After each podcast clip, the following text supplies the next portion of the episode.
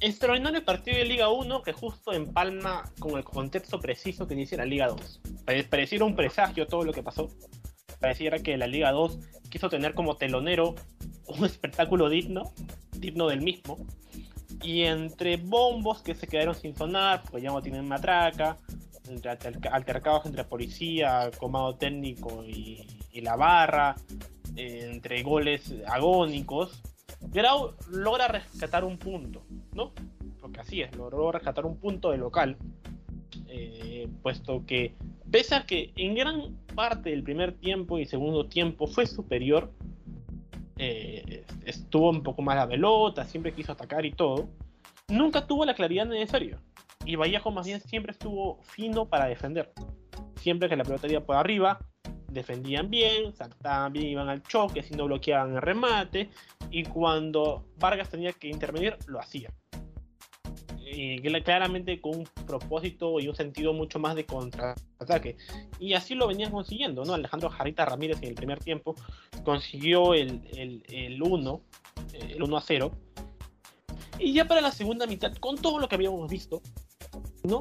Con Ahmed también demostrando que, que su sentir y su retracción dentro de sus cambios, de que los tres adelante no le habían funcionado, mal funcionaron teniendo a dos, ¿no? A Salinas como punta y, a Bandiera rondando por ahí, y de eso Sandoval, hizo Pablo de la Cruz, Neil Marcos, Moyano, los cambios también te indicaban eso. Eh, ya cuando uno menos le esperaba, cuando el partido menos signos se daba para eso, te daba signos de que pucha, que que se crearon siete más en un partido en el cual no está para eso, porque Grau tampoco atacaba con la intensidad necesaria como para conseguir el empate. Este, entre el de la Cruz, un pase por ahí eh, abriendo las piernas de, Salinas para Bandiera, que lo había buscado todo el partido, consiguen la paridad. Creo que el partido, claro, la Vallejo tampoco haya sido superior, la Vallejo hizo su tarea, defender como tenía que defender y aprovechar las contras. Grau atacó gran parte del partido, pero sin claridad, y en la última jugada del encuentro consigue, consigue el empate. Eh, ¿Qué toma valor? Lo de Lavallejo. Lavallejo, claro, dio jugó como bastante canterano, bastante debuts eh, dentro del 11 y también de los suplentes. Gente que nunca había sido convocada para los partidos, hoy fue. Eh, y claro, no hay que rezarle mérito a lo que hizo Lavallejo. Lavallejo pesa sin sabor de, de empatarse lo que se lo empataron en la última jugada.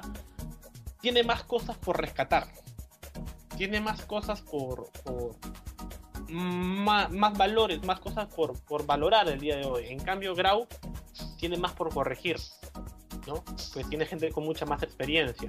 Vallejo hoy apostó a gente con mucha más identificación por el club. Grau a por experiencia. Y dentro de esa experiencia y, variante táctica que dispuso Ahmed, las cosas no le salieron al final como él quiso. Sea como fuere, ambos, ambos tienen claramente objetivos distintos. La Vallejo va a enfrentar a. Tiene su, segundo duelo por Copa Sudamericana en fase de grupos la siguiente, la siguiente semana. Va a enfrentar a, a Botafogo.